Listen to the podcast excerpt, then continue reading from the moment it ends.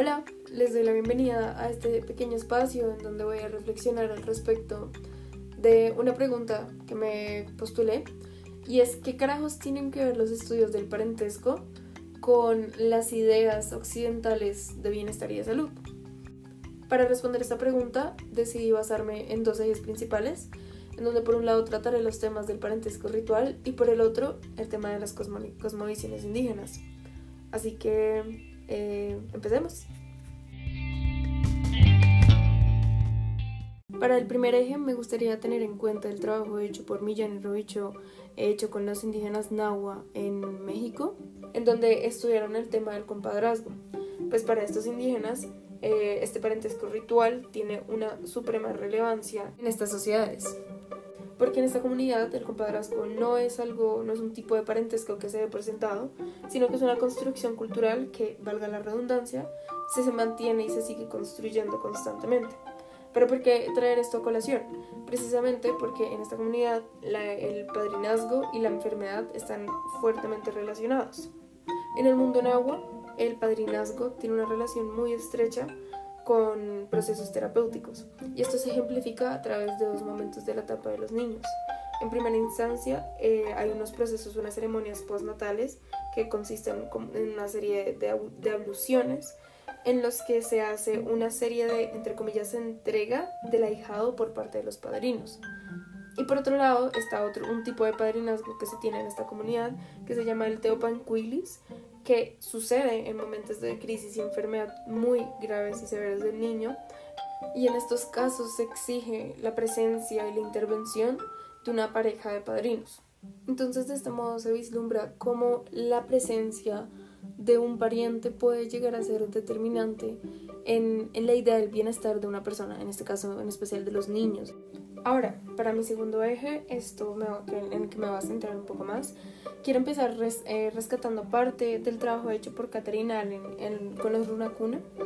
en donde ellos no entienden el parentesco desde términos biogenéticos. Pues para ellos la coca o el acto de mascar coca, también llamado holpey,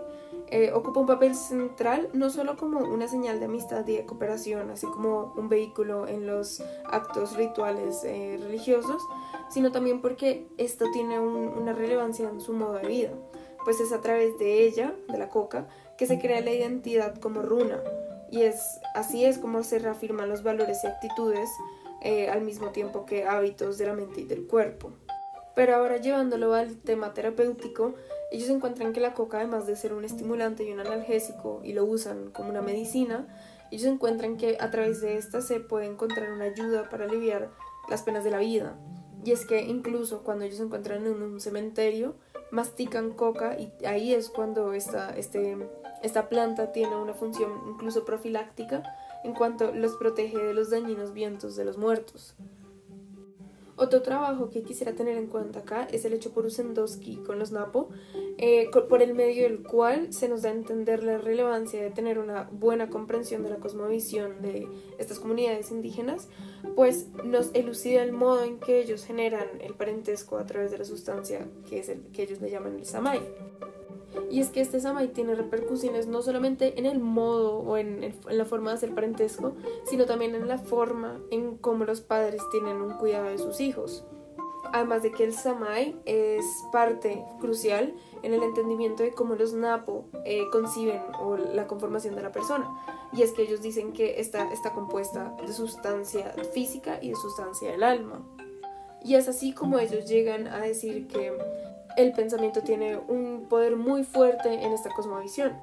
ya que para ellos el, enojo, por ejemplo, es un pensamiento afectivo que tiene una repercusión en, las realidades físicas. Y es que a través del enojo es posible enfermar o incluso llegar a matar a otra persona. Entonces, esto nos da a pensar que la figura del chamán, que en estas comunidades es las personas que tienen más samay eh, y más conocimiento, puede llegar a ser una persona, una figura muchísimo más importante que la que podría llegar a ser un médico eh, bajo la concepción occidental. Como último ejemplo, me gustaría basarme en el trabajo hecho por Luis Elvira Belaunde, hecho con las comunidades amazónicas, en donde trabaja el tema de la sangre.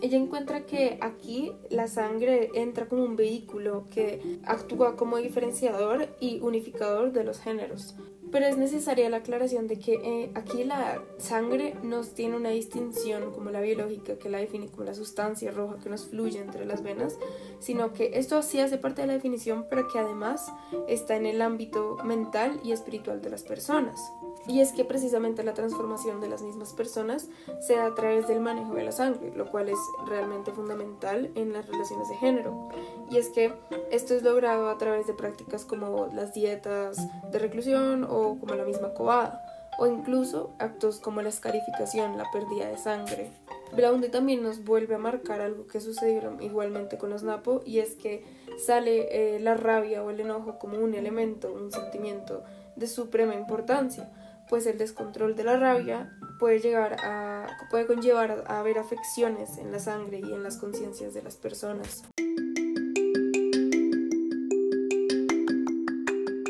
Así es que por medio de estos ejemplos abro la invitación a que se vea la necesidad de desoccidentalizar el concepto de bienestar y de salud que fue fuertemente difundido por nuestras ideas médicas